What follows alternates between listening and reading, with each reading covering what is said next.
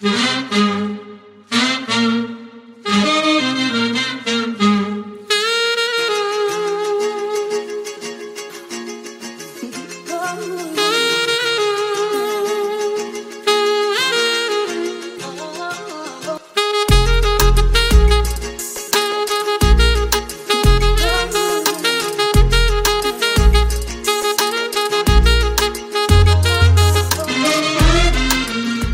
sommes aujourd'hui avec notre afrofuturiste du jour, Madame Jacqueline Sokpoli. Elle nous vient du Bénin. C'est une femme, quand je l'ai rencontrée en 2019, je crois, 2019-2020, 2019, 2019, ben, motivée, dynamique, entreprenante, une maman, en tout cas, euh, accomplie et euh, qui chaque jour se bat pour euh, continuellement apporter quelque chose de positif à la fois à la communauté, mais en tant que femme, tout court, en tant qu'être humain. Merci beaucoup d'être avec nous, Jacqueline. Ben, ça fait plaisir. Bonjour, Mélina. Merci de m'accueillir. Merci à toi, Jacqueline. On va commencer par euh, ben, le tout début. Jacqueline, parle-nous de ton, de ton enfance. Tu es, tu nous viens du Bénin, mais d'où au Bénin précisément Et puis, euh, fais-nous voyager pour que, au son de ta voix, à travers ce que tu nous racontes, qu'on puisse faire un voyage dans le temps avec, toi, avec, toi. Ah, j'adore la question parce que je suis très attachée à ma patrie, le Bénin, profondément attachée à cette terre-là. Donc, je peux vous faire voyager au bord du, du fleuve Mono. Je suis native du, du Mono. Alors, mon village s'appelle Dédékoué dans la commune d'Atiémé. Alors, pour vous faire voyager un peu, venez nager avec moi au bord de ce fleuve-là où nous, on était toutes petites et il y avait des moments de, de, de, sécheresse au niveau du fleuve et puis on allait toute petite gambarder sur euh, le sable qu'on pouvait voir, le sable qui était sous le fleuve, ça séchait et puis toute petite on gambardait, on sautait, on, on s'amusait. Et puis hein, j'ai pas honte de ça, on était dans notre petite culotte et puis ça pleuvait, on aimait aller. Ça, ça m'a beaucoup manqué. Quand je grandissais. Il fallait que je quitte mon beau village. Et ce que je retiens encore de mon village, c'est que j'ai grandi majoritairement avec ma grand-mère paternelle, la mère à mon feu père, une femme entrepreneur, auprès de qui, quand j'avais déjà 4-5 ans, j'apprenais à faire le commerce. Donc, les gens venaient acheter le petit déjeuner, l'haricot, les beignets, le gari. Donc, c'est moi qui tenais les petites pièces pour donner le change aux clients qui venaient là. Donc, ça, c'est des choses qui ont bercé mon enfance. Et je peux dire que cette enfance-là a beaucoup influencé ma vie plus tard en tant que femme entrepreneur que je suis aujourd'hui. Et après, plus tard, je suis venue à la ville. Je suis venue à, à Cotonou. Cotonou, mais avant d'être à Cotonou, j'ai été d'abord à Lomé, toujours dans mon enfance. Lomé, Lomé c'est le Togo. Le Togo, juste le pays à côté. Parce que moi, hein, je, mes ancêtres, selon ce qu'on m'a raconté de mon histoire, mes ancêtres ont comme et immigré, je dirais même depuis le Ghana, passant par le Togo, avant d'atterrir au Bénin, juste à la frontière du Togo. En fait, le, le, le, fleuve dont je parlais, il suffit juste de traverser le fleuve pour être dans le Togo. Donc, c'est ce qui a fait que nous, on était beaucoup influencés par le Togo. Je suis restée aussi là-bas une partie de mon enfance. Et là-bas, ce qui m'a beaucoup bercé dans mon enfance, c'est la mer. La mer, les cocos, vous voyez. Pour ceux qui connaissent Lomé, quand vous allez à Lomé, vous voyez le chemin, les noix de coco et la nourriture tellement bonne. Et je, me rappelle, j'allais aussi au marché avec euh, maman, les sœurs, vendre, les aider à vendre aussi, faire les achats. Et mon enfance a continué en Côte d'Ivoire. Donc, j'ai une enfance entre Bénin, Togo, Côte d'Ivoire. Donc, en Côte d'Ivoire, quand je grandissais, je devais avoir 5, 6 ou 7 ans.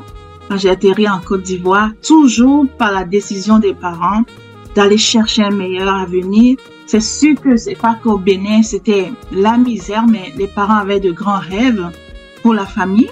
Du coup, on a dû, à un moment donné, se retrouver en Côte d'Ivoire. Mais je peux vous dire, pour tous ceux qui m'écoutent, c'est vraiment la Côte d'Ivoire qui m'a façonné, qui a forgé ma vie de jeune fille, de femme aujourd'hui parce qu'en Côte d'Ivoire, j'ai vu un pays où les esprits étaient un peu plus ouverts par rapport au mien. J'ai vu des gens qui avaient une avance vraiment sur nous de là où je venais. Je voyais des gens audacieux aussi qui pouvaient créer. Moi, j'ai fait mon secondaire et en Côte d'Ivoire, je voyais beaucoup de gens dans la mode, par exemple, dont j'ai été beaucoup influencée par la mode de par mes deux sœurs qui ont pris ce chemin de la mode, ce qui m'a amené à faire être mannequin. Beaucoup de gens ne savent pas. J'ai fait le mannequinat une bonne partie de mon secondaire et même de, de, de l'université aussi. J'ai fait le mannequinat, mais c'est pour vous dire vraiment, j'ai une très, très belle histoire avec la Côte d'Ivoire. Vraiment. Beaucoup. Je peux vous dire, j'ai appris à faire la tchéké, par exemple, avec les peuples lacus. Alors, la tchéké, la tchéké, on précise, hein, hein nous sommes, euh, même si on nous écoute partout dans le monde, la tchéké, c'est le plat national en Côte d'Ivoire. Yes, yeah. c'est le plat national fait à base de manioc. Donc, moi, j'habitais dans un village qui s'appelait Mputo, où c'est ces gens-là qui ont initié la nourriture ticket. Donc, je connaissais tout le processus de du maïs, et, pardon, du manioc jusqu'à obtenir la ticket dans ton assiette. Et je connaissais tous les plats variés autour de la ticket, les sauces. Jusqu'à aujourd'hui, hein, pour ceux qui mangent ma nourriture, c'est beaucoup influencé par la cuisine ivoirienne. Je peux même dire, pour ceux qui écoutent, même le premier amour est venu de la Côte d'Ivoire. Tout, tout cas, tout s'est fait là-bas. Donc vraiment, je, suis originaire du Bénin, ma terre natale que j'adore, mais j'ai été au Togo, puis après plus, je peux te dire, je suis restée plus longtemps en, en Côte d'Ivoire qu'au Bénin. Bon, en tout cas, c'est un beau parcours et en plus, tu nous permets de voyager avec toi, Jacqueline, Bénin, euh, Lomé, en passant par Palimé, Palimé yes. Euh, avant d'arriver au Togo, tout ça. Donc c'est la ville frontière, en tout cas de ce côté-ci entre le Togo et, et, euh, le Bénin. et le Bénin. Et puis euh, les parents sont partis après en Côte d'Ivoire. C'est un beau parcours. On dit que les voyages forment la jeunesse. Euh, la façon dont tu en parles, ben ça a été de toute beauté pour toi et euh, donc euh, c'est très beau et on est vraiment très heureux de partager euh, tout ça avec toi. Alors Bénin, Togo, Côte d'Ivoire et puis après le Canada ou tu es passé un peu en Europe ou pas du tout? Non, du Bénin, je suis d'abord quand j'ai quitté la Côte d'Ivoire, je suis revenue à la fin de mes études secondaires. il y avait les perturbations, il y avait les premières crises en Côte d'Ivoire entre 98 99. Donc, j'ai dû retourner au Bénin pour continuer mes études. Et c'est au Bénin que j'ai eu mon bac. J'ai eu un bac littéraire, pour ceux qui savent pas. Donc, j'ai fait un bac euh, A2, donc euh, tout ce qui est français, histoire, géographie. Donc, j'ai eu mon, j'ai obtenu mon bac et je vais vous dire, moi, j'ai, parce qu'il faut aller en terminale pour faire le bac normal. Moi, j'ai eu mon bac en première, en classe de première. C'est comme si je voulais vraiment aller vite parce que tout ce que tout ce que j'avais emmagasiné en Côte d'Ivoire, je me voyais vraiment réaliser rapidement aussi mes rêves. Mais l'autre chose qui m'a poussé aussi à aller chercher le bac en première, Mélina, c'est parce qu'à une époque de mon enfance, j'avais pas pu vite avoir accès à l'école primaire. Pour, pour des raisons. C'était un défi à l'époque aussi. C'était, oui, au niveau des parents. Tu voyez, nos parents, des fois, les deux parents s'entendent pas l'enfant va aller à l'école, non, elle va aller en apprentissage d'un métier. Donc, ça traînait un peu, donc je suis pas vite rentrée à l'école primaire. Du coup, je voulais rattraper le temps perdu, donc j'ai eu mon bac en classe de première. Et mon rêve, tu sais quoi, Mélina? Je disais tout à l'heure, j'ai fait le mannequinat, mais à côté de ça, il y avait un métier que je voulais faire, c'était hôtesse de lait. Pourquoi hôtesse de lait? J'adore voyager, en fait. Donc, et puis, quand je vois, quand j'étais dans les aéroports, bien même dans les films, et puis je vois les hôtesses de l'air bien mises sur leur, perchées sur leurs talons et tout, tout chic, avec le foulard dans le cou, je rêvais d'être là. Et c'est comme ça, je voulais aller vite chercher mon bac et tout. J'ai eu mon bac, mais ce qui m'a freiné, c'est qu'il n'y avait pas une école d'hôtesse au Bénin à l'époque. C'est ce qui a fait que j'ai pas pu vraiment aller jusque-là. Donc, j'ai eu mon bac, je suis revenue à cause de la crise ivoirienne. J'ai eu le bac euh, au niveau du Bénin à Cotonou. Et vu que je pouvais pas aller en faire mon, truc d'hôtesse, je suis rentrée en faculté de droit. Je suis rentrée en faculté de droit. Je commençais la faculté de droit un an, mais je voyais que c'était trop abstrait. Je voulais aller faire autre chose. Je voyais genre journalisme, quelque chose du genre. Donc, il y avait une école euh, professionnelle qui s'est ouverte, la Haute École de Commerce et de Management de Cotonou. Et c'est là où je suis allée faire aussi un autre diplôme universitaire en communication des entreprises. Donc, c'est ça. Et comme ça, depuis fil aiguille, je suis devenue maman aussi.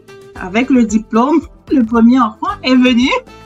Voilà, c'est ça, c'est euh, c'est tout un parcours. Un parcours, là, on quitte l'adolescence, là, c'est des choses sérieuses, là, de la vie. C'est ça. Euh, donc, premier enfant au Bénin. Oui, premier enfant au Bénin, donc euh, on s'en vient vers le Canada tranquillement. Donc, premier enfant au Bénin, tu deviens maman, femme au foyer, et puis tu, tu, avais quand même une belle carrière qui était devant toi. Mais à un moment donné, moi, j'ai dû ne pas travailler pendant un temps. J'étais seulement maman au foyer. Là. Je suis restée maman au foyer pendant un long moment, je dirais pendant toutes mes trois maternités. Je faisais des petites choses à la maison où j'ai pu aussi mettre en valeur mes talents de cuisinière, cet amour pour la cuisine que je tiens de mes deux parents. Donc, pendant que j'étais à la maison, je faisais la nourriture, je faisais un, un, restaurant à la maison, mais je suis restée vraiment à la maison pour prendre soin de la famille, de mes enfants. Alors, dans ce moment-là de réflexion, pendant que les enfants grandissaient et moi-même le restaurant, ça marchait pas bien, et puis je regardais, mais j'ai deux belles formations universitaires, qu'est-ce que j'en fais? Ça doit servir. C'est comme ça, je dit, OK, je peux faire autre chose. Je veux quand même aller découvrir le monde de l'emploi, développer une carrière professionnelle. Du coup, j'ai commencé à travailler au niveau du Bénin. J'ai travaillé avec l'Institut de recherche pour le développement où j'ai été comme assistante administrative avec des Français qui étaient des chercheurs. Mais en même temps, je suis une petite fille qui rêvait beaucoup, qui rêvait surtout très grand. Et je savais que pour réaliser ces grands rêves-là, c'était pas le, le Bénin, quoi. C'était pas l'Afrique pour le moment. Parce que mes rêves, c'est de pouvoir réaliser, réussir financièrement à un point où je peux revenir redonner à ma patrie, à ma communauté, parce que je voyais beaucoup de misère autour. Ne le cachons pas. Je voyais beaucoup de faim. Moi-même, j'en ai fait les frais à un moment donné de ma vie. Quand tu deviens à un moment donné où tu n'as plus les parents, tu deviens un enfant placé.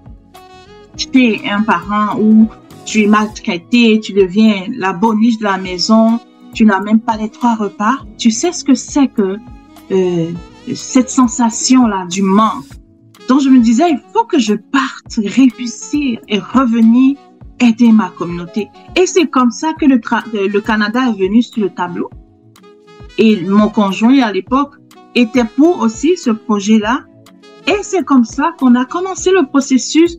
À l'époque, le processus de travailleurs qualifiés, immigrants, c'était vraiment ouvert autour de 2011-2012. C'était plus simple qu'aujourd'hui. Oui, très simple. Franchement, je te dirais, je l'ai découvert par un voisin qui l'a fait. Je me suis dit, mais why not? J'ai les diplômes, j'ai tout ce qu'il faut. Et c'est comme ça, je suis, j'ai trouvé un consultant sur place à Cotonou. Et puis, on a commencé le processus qui nous a pris deux ans quand même. C'était pas rapide, deux ans, mais en tant que résident permanent. Et on a atterri au Canada, mes trois enfants et mon conjoint à l'époque, en 2015 ici. Bon, ben écoute, ça fait euh, huit ans aussi, hein Ouais, huit ah, années, c'est ça. Comme quoi, euh, le temps passe vite, le temps passe vite. Euh, et puis, arrivé ici, donc il fallait te mettre dans le bain de tout ça, là, québécois. Donc, justement, quelles ont été tes premières expériences ici, Jacqueline? Ouais, j'avoue que au départ, quand j'étais en Afrique, le rêve, c'était le cas. Ah, je vais arriver au Canada, c'est le rêve. Et puis bon, il y a tellement de choses qu'on te fait miroiter aussi, hein, que t'en fais pas avec ton diplôme. Tu viens ici, tu vas trouver du boulot, tu vas te bâtir une carrière et tout. Donc, on arrive ici, ben, bienvenue au Canada, vous avez tous les droits sauf le droit de vote. ok? Et le lendemain, le monsieur qui était affecté à nous pour nous aider à faire le premier paperasse, il nous a amené faire les dossiers d'immigration à Service Canada. Et la deuxième étape, c'était aller à la banque ouvrir un compte bancaire. et on me remet une carte de crédit avec un solde de 1000 dollars. J'ai dit, oh, pourquoi ça me remet de l'argent? OK. Donc ça, c'était des, premières choses, j'avoue. C'est pas des choses que tu as facilement. D'où je viens, on te met une carte de crédit dans la main comme ça. Non, ça, c'était déjà une première euh, découverte de me donner une carte de crédit. Et on m'apprend que c'est pour bâtir ton crédit. Ça, c'est la première chose. je découvrais bâtir son crédit. Je vais être honnête là. Ok, mais pourquoi bâtir mon crédit? Ok, j'accepte. Et deuxième chose, il faut vraiment que la famille mange. Il faut qu'on puisse aller chercher de l'argent parce que tout coûte de l'argent. D'ailleurs, avant de venir, il fallait avoir un certain montant pour pouvoir subvenir aux besoins de la famille. Mais ça va finir ce montant si tu travailles pas pour en ramener. Donc moi, maintenant, je me suis lancée sur le marché de l'emploi, chercher de l'emploi. On me dit, madame, est-ce que vous avez l'expérience québécoise? Je viens d'arriver, comment puis-je avoir l'expérience québécoise? C'est ça, c'était un blocage, c'était difficile. Et puis, on dit, bon, pour avoir cette expérience, tu peux aussi faire du bénévolat, donner ton temps, donner de toi-même. Et comme je suis quelqu'un qui aime aider, alors j'ai pris ce chemin du bénévolat très tôt quand je suis arrivée pour pouvoir aller voir aussi comment le monde de l'emploi, le monde du travail se passe, tu vois? Donc ça, ça a été mes premiers mois ici. Mais ma flamme entrepreneuriale ne m'a jamais laissé. Hein. Quand je suis arrivée, j'avais pas de boulot. Mais qu'est-ce que j'ai fait, Mélina? Je savais tresser en dehors de la cuisine. Donc j'ai commencé à dire aux gens, bouche à oreille, ceux que je rencontrais dans les centres d'intégration, écoute, je peux te tresser pour 80 dollars, pour 60 dollars, pour 100 dollars. Et ça, c'est mes premiers gains d'argent que j'ai fait ici à mon arrivée. Ça, c'est extraordinaire, Jacqueline, que tu puisses dire ça pour euh, nos auditrices et nos auditeurs de cette grande communauté de Laval et bien au-delà, évidemment. Mais euh, c'est intéressant la façon dont tu abordes les choses avec beaucoup d'enthousiasme finalement et beaucoup de, de réalité puisque tu l'as tu l'as vécu et tes enfants, ton conjoint de l'époque effectivement euh, aussi. Euh, tu découvres tout cela, tu découvres à la fois qu'il y a des possibilités et en même temps qu'il y a des, des, des freins.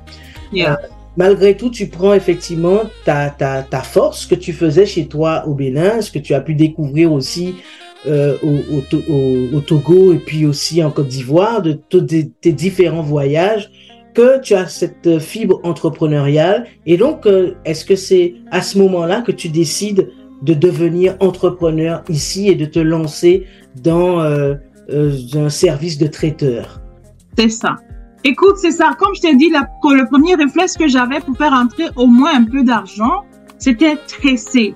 Mais ma première passion, c'est la cuisine, right? Donc, j'ai commencé à un moment donné à chercher certains repas que j'affectionne tant parce que j'aime la gastronomie africaine. Donc, ça me manquait. Je connaissais pas de restaurant, mais j'avais les recettes. J'ai dit, mais pourquoi pas moi-même continuer ce que j'avais déjà fait au pays? Et c'est comme ça, de bouche à oreille, je disais aux gens, pour vos pâtés, pour vos événements. Et même à l'époque, là où je travaillais, finalement, j'ai commencé à faire une formation emploi et travail. Emploi et formation, pardon, de, de Service Québec. Donc là-bas, quand il y avait des événements, je cuisinais et puis tout le monde affectionnait. On dit, waouh, qui fait, etc. Et je proposais alors mes services. Qui veut payer? Je commençais à cuisiner pour les gens. De bouche à oreille. Maintenant, ce qui m'a vite ramené à être vraiment à temps plein entrepreneur ici, c'est le facteur temps, liberté de temps surtout. Je suis maman de trois enfants qui étaient à bas âge. Vraiment, le tout petit avait comme 4-5 ans. L'autre peut-être 6-7 ans. Ils avaient besoin de leur maman. Alors que je voyais que l'activité que je faisais prenait tout mon temps. J'avais pas assez de temps pour la maison, même pour moi-même. Donc, je me suis dit, mais est-ce que je vais continuer à faire ça? Et à l'époque, je, je recevais comme 10, 11 dollars. J'ai dit, mais mes grands rêves, 10, 11 dollars? Et en plus, j'ai pas le temps pour moi ni pour ma famille. Non, mais ça, je peux pas continuer. Et comme frappé par la réalité. Oui, oui, oui. Et puis, le stress. C'est la première fois que je voyais l'emprise du stress qu'on pouvait développer entre métro et la famille. Je faisais deux boulots à temps plein. Être maman à temps plein, travailler à temps plein, et puis le salaire n'y était pas. Et l'autre chose qui m'a aussi frappé au nez, c'est les taxes. qu'on va prélever sur le revenu qu'on t'a, promis au départ. Donc, c'est des choses qui m'ont fait vraiment grandir l'idée de lancer un business pour multiplier non seulement les sources de revenus, mais avoir plus de temps de qualité pour moi et pour ma famille. C'est très important pour moi.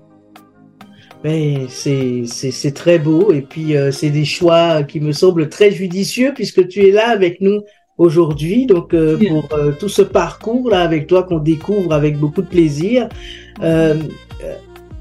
dans ce processus d'entrepreneuriat, en fait, on se lance à la fois pour s'accorder du temps, tu l'as dit, tu l'as vécu, et arrive effectivement ben, tout le champ de l'entrepreneuriat ici où il y a les taxes, enfin bref, et en plus on a une double taxe ici euh, euh, au Québec, donc il faut euh, comprendre tout ça.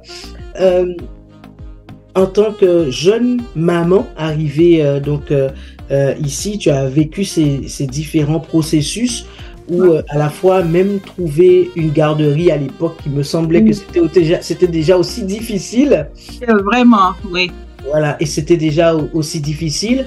Mais s'il y a euh, une chose positive que tu retiens euh, à ce moment précis là, au moment où tu t'es dit bon vraiment tu es là et tu tu, tu, tu restes au Canada, au Québec particulièrement. Mhm. Quelle est cette chose? Quelle est cette chose, Jacqueline? Non, mais j'avoue que quand on avait pris la décision de venir au Canada, j'étais allée faire de la recherche sur le le volet éducation de l'enfant. Donc ça, ça m'avait vraiment impressionné, ça m'avait accroché. Donc ça, je disais, mais je veux que mes enfants reçoivent cette éducation-là très tôt. Donc vraiment, moi, je suis pas celle-là qui est pessimiste. Je vois plutôt beaucoup plus de positif dans mon arrivée ici. Parce que dans cette quête pour une belle éducation pour mes enfants, mais il y a aussi mon propre épanouissement que je vois ici qui prend plus d'ampleur que quand j'étais au Bénin, par exemple. Et puis, l'autre chose que je, je, je salue ici, il y a beaucoup d'accompagnement quand même. Il y a des centres pour accompagner des jeunes mamans, des centres d'intégration. Il y avait beaucoup d'aide quand même. Et je peux te dire, c'est plus positif pour moi que négatif euh, d'être venu au Canada. Honnêtement, et même mes enfants me remercient. Mes enfants sont des enfants qui ont vu la progression de maman, comment elle s'est battue. Ils sont grands aujourd'hui. Merci maman d'avoir fait ces choix-là pour nous. Oui. On, accompagne tes enfants et on dit merci aussi pour ton parcours et euh, ta ténacité, euh, Jacqueline. Euh, Jacqueline, maintenant, je, tu, nous as raconté tout ça. Si il fallait justement, le temps est venu de, le temps est venu pour nous de te demander, Jacqueline, de te projeter 50 ans en avance, 50 ans dans le futur. D'abord chez toi au Bénin. Comment mm. vois-tu le Bénin dans 50 ans? Faisons fi de ce qui se passe actuellement. Dans 50 ans, comment tu vois le Bénin, ton pays? Ben, je peux te dire que j'ai un très grand rêve pour mon pays, le Bénin. Le Bénin, c'est un des plus beaux pays au monde. C'est un des plus beaux pays au monde, mais je peux te dire, la population souffre. On peut voir une minorité où ça va, mais je peux te dire, au plus profond du Bénin, il y a beaucoup de souffrance. Moi, j'ai vu des salles de classe sans toiture. Je les ai vues. J'ai vu des enfants qui n'ont pas de chaussures ni de sac à dos pour aller à l'école. Donc moi, comme je l'ai dit à l'entame, ce sont des choses qui m'ont poussé hors de moi-même pour dire, mais va réussir d'une sorte que l'argent sera plus le problème pour venir impacter la vie de ces gens-là. Parce que tous ces enfants que vous voyez ont des rêves. Mais les parents n'ont pas les moyens. Donc moi, je rêve d'ici 50 ans d'un Bénin. Moi, mais d'abord, j'ai un grand rêve, c'est d'avoir un quartier. Créer un quartier pour donner la chance à ceux dont les parents ne peuvent pas les emmener à l'école pour voir venir dans cet espace-là, se faire former, avoir de l'accompagnement. Donc, je rêve d'un Bénin où les, la population a plus de bien-être social. Plus de bien-être social. Vraiment, ça, ça me tient à cœur. Le bien-être social pour moi, quand chaque individu dans sa maison peut se sentir bien, que pour avoir trois repas par jour, ça soit pas des soucis la veille. Ça, c'est très important pour moi. OK? Et je vois aussi plus les femmes émerger. OK? Pas en adversité avec les hommes, mais en tant qu'être humain qui puissent s'épanouir et contribuer efficacement à l'évolution de leur société. Ça, c'est ce que moi je vois. Je vois une jeunesse qui revient à nos valeurs sociales, à nos valeurs morales. Moi, j'ai eu une éducation très dure où tu peux pas, tu peux pas parler fort à l'adulte. Éducation civique. Faut qu'on revienne à ces choses. Ça, c'est ce que moi je vois. Je vois une Afrique, un Bénin où on est plus compatissant quand l'autre a des problèmes. Ça, je veux pouvoir contribuer à ça. Mais moi, je suis prête à donner mon temps, mais également les moyens pour lesquels je travaille pour ça. Parce qu'il y a un adage que j'aime beaucoup qui dit, notre bonheur n'est pas complet si les autres sont malheureux autour de nous. Donc, je veux pouvoir contribuer à créer ce, ce, ce Bénin-là, pourquoi pas au sens-là, cette Afrique-là, où on peut avoir un bien-être social qu'on voit.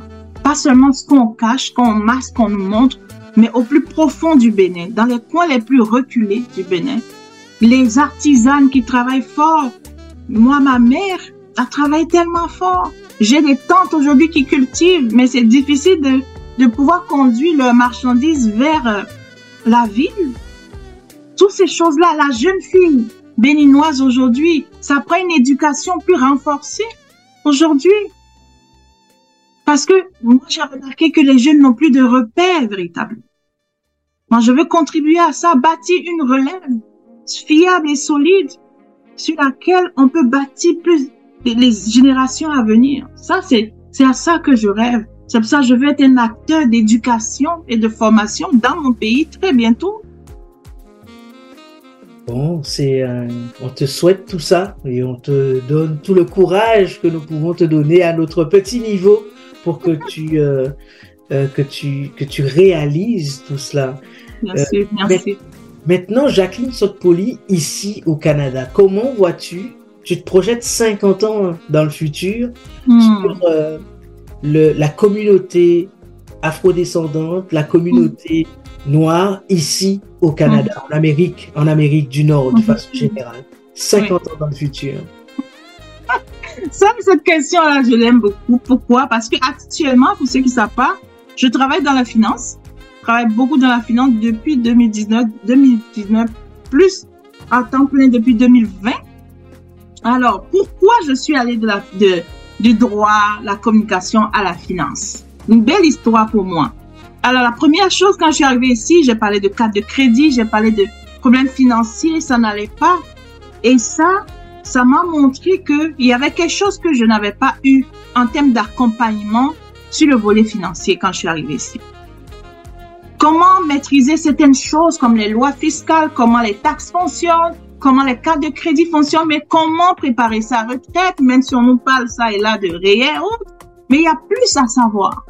Il y a plus à savoir. C'est pour ça que je suis allée, à un moment donné, j'avais, je suis tombée dans l'endettement et c'était difficile. Quelqu'un qui est endetté ne dort pas. Tu es stressé alors que le travail est stressant. Donc je me suis dit pourquoi ne pas apprendre ces choses qu'on j'aurais aimé qu'on m'apprenne? Et c'est comme ça que je suis allée me former être aujourd'hui conseillère en sécurité financière des familles. Alors, pour dire quoi? D'ici 50 ans, je vois une communauté immigrante forte financièrement, économiquement. Parce que quelqu'un a dit, la parole du pauvre n'a pas de pouvoir. Yes. Et c'est vrai, aujourd'hui, dans les sphères de prise de décision, on n'y est pas du tout.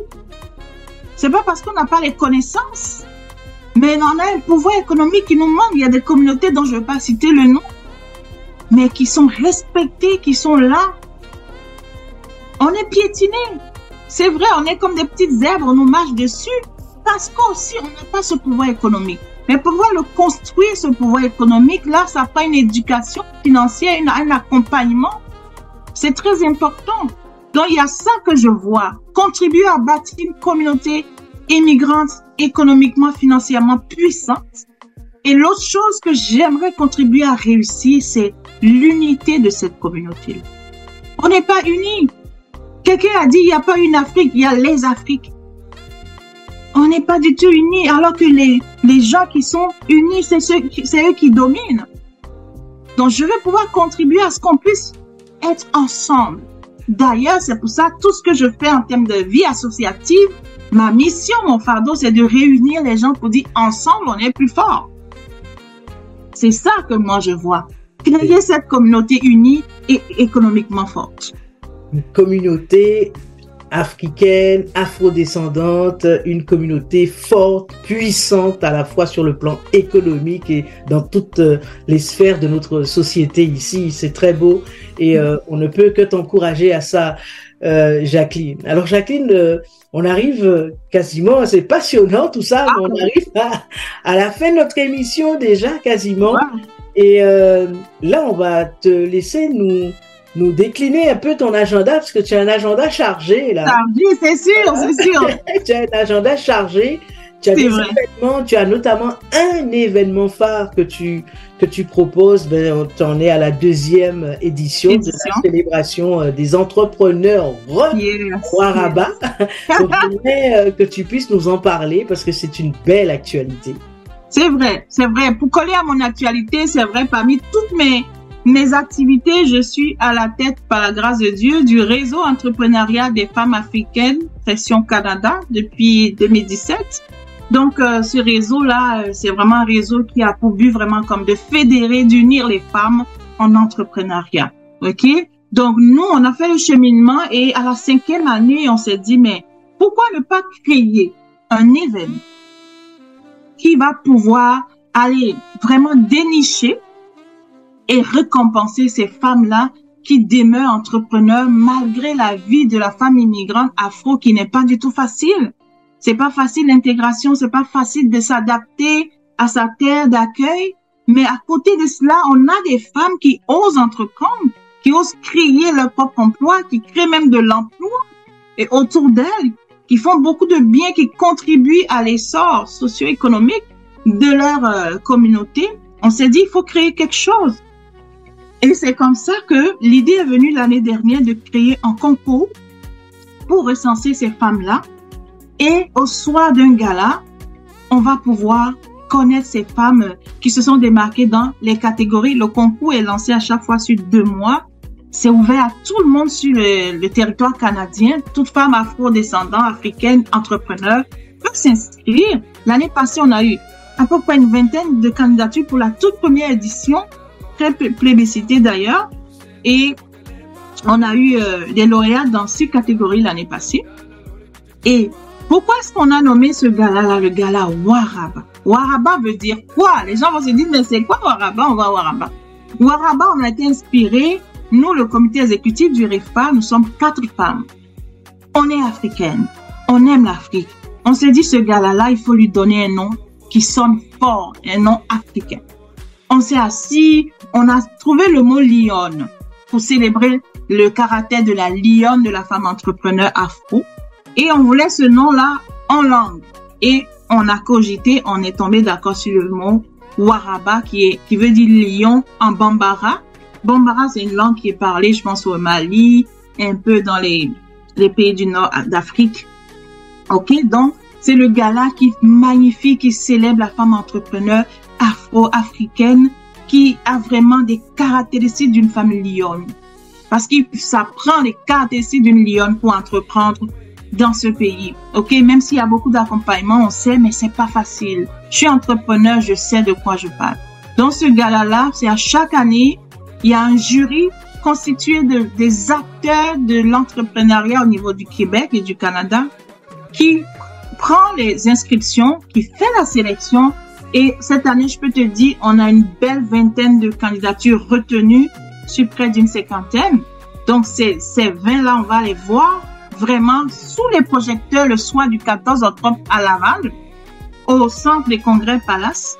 À partir de 17h, soyez là parce qu'il y a une belle programmation. Et c'est cette nuit-là qu'on va découvrir les lauréates dans six catégories. OK? Dans six catégories. Et je peux vous dire, c'est une belle programmation cette année encore. Et on a un thème que j'aime beaucoup quand je regarde un peu l'image qui est derrière toi, euh, oh, cette année, on veut magnifier, tracer la royauté africaine. On veut faire un clin d'œil à cette royauté, ce côté royal de l'Afrique, ce côté royal de la famille Donc, le thème cette année tourne autour de la royauté. Donc, on va découvrir des entrepreneurs qui ont qui se sont inscrits dans ce concours, qui ont été retenus, nominés, qui vont être traités comme des reines d'un soir. En fait, elles sont des reines à vie, mais on veut le ressentir lors de cette soirée-là. Et il y a aussi un beau panel sur le financement des entrepreneurs. On va pouvoir en parler avec des acteurs de financement justement qui vont être là.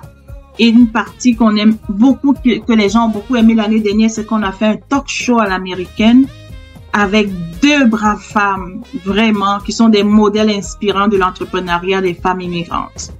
Donc, ce que je peux te dire, c'est vraiment un peu ça qui, qui vous attend le 14 octobre à Laval, au centre des congrès Palace de Laval. C'est super. En tout cas, c'est très beau. On a bien hâte d'être euh, présente et présent. Donc, à Laval, au centre des congrès. Merci infiniment. On vous souhaite plein de succès à toutes ces femmes lyonnes, toutes ces femmes Waraba. Euh, beaucoup de courage à vous pour poursuivre effectivement votre engagement qui est beau et euh, on vous donne euh, beaucoup de force et beaucoup de positivité. Ah, merci. Comme on le dit, sans amour, de toute façon, on peut faire des choses, mais euh, ça tombera toujours. Mais quand l'amour là est là et domine, ça ne peut plus continuer. C'est ça. Pour rebondir sur l'amour, je veux vraiment envoyer beaucoup d'amour au CA du REFA Canada qui fait un travail extraordinaire. Quatre femmes, voire de feu. Donc, merci et bravo. Je vous envoie beaucoup d'amour beaucoup d'énergie parce qu'on est à deux semaines. Le comité d'organisation cette année, waouh! Vraiment, on a eu beaucoup de bras, des gens vraiment qui se sont donnés bénévolement pour que on amène le gala à un autre niveau. Je les remercie. On a eu des médias même à l'international qui nous ont invités, comme toi aujourd'hui tu nous invites. Merci pour tous ceux de près ou de loin qui contribuent à la réalisation de ce grand projet, de cette vision que je peux vous dire n'est pas seulement canadienne, mais planétaire. Parce que des Warabas, il y en a partout. Des Warabas, il y en a aux États-Unis, en France, en Afrique, partout. On va les dénicher et les faire voir à la face du monde. Merci beaucoup à toutes les femmes. Je vous aime. Et puis, je vous dis à très bientôt. Merci beaucoup, Mélina Plem.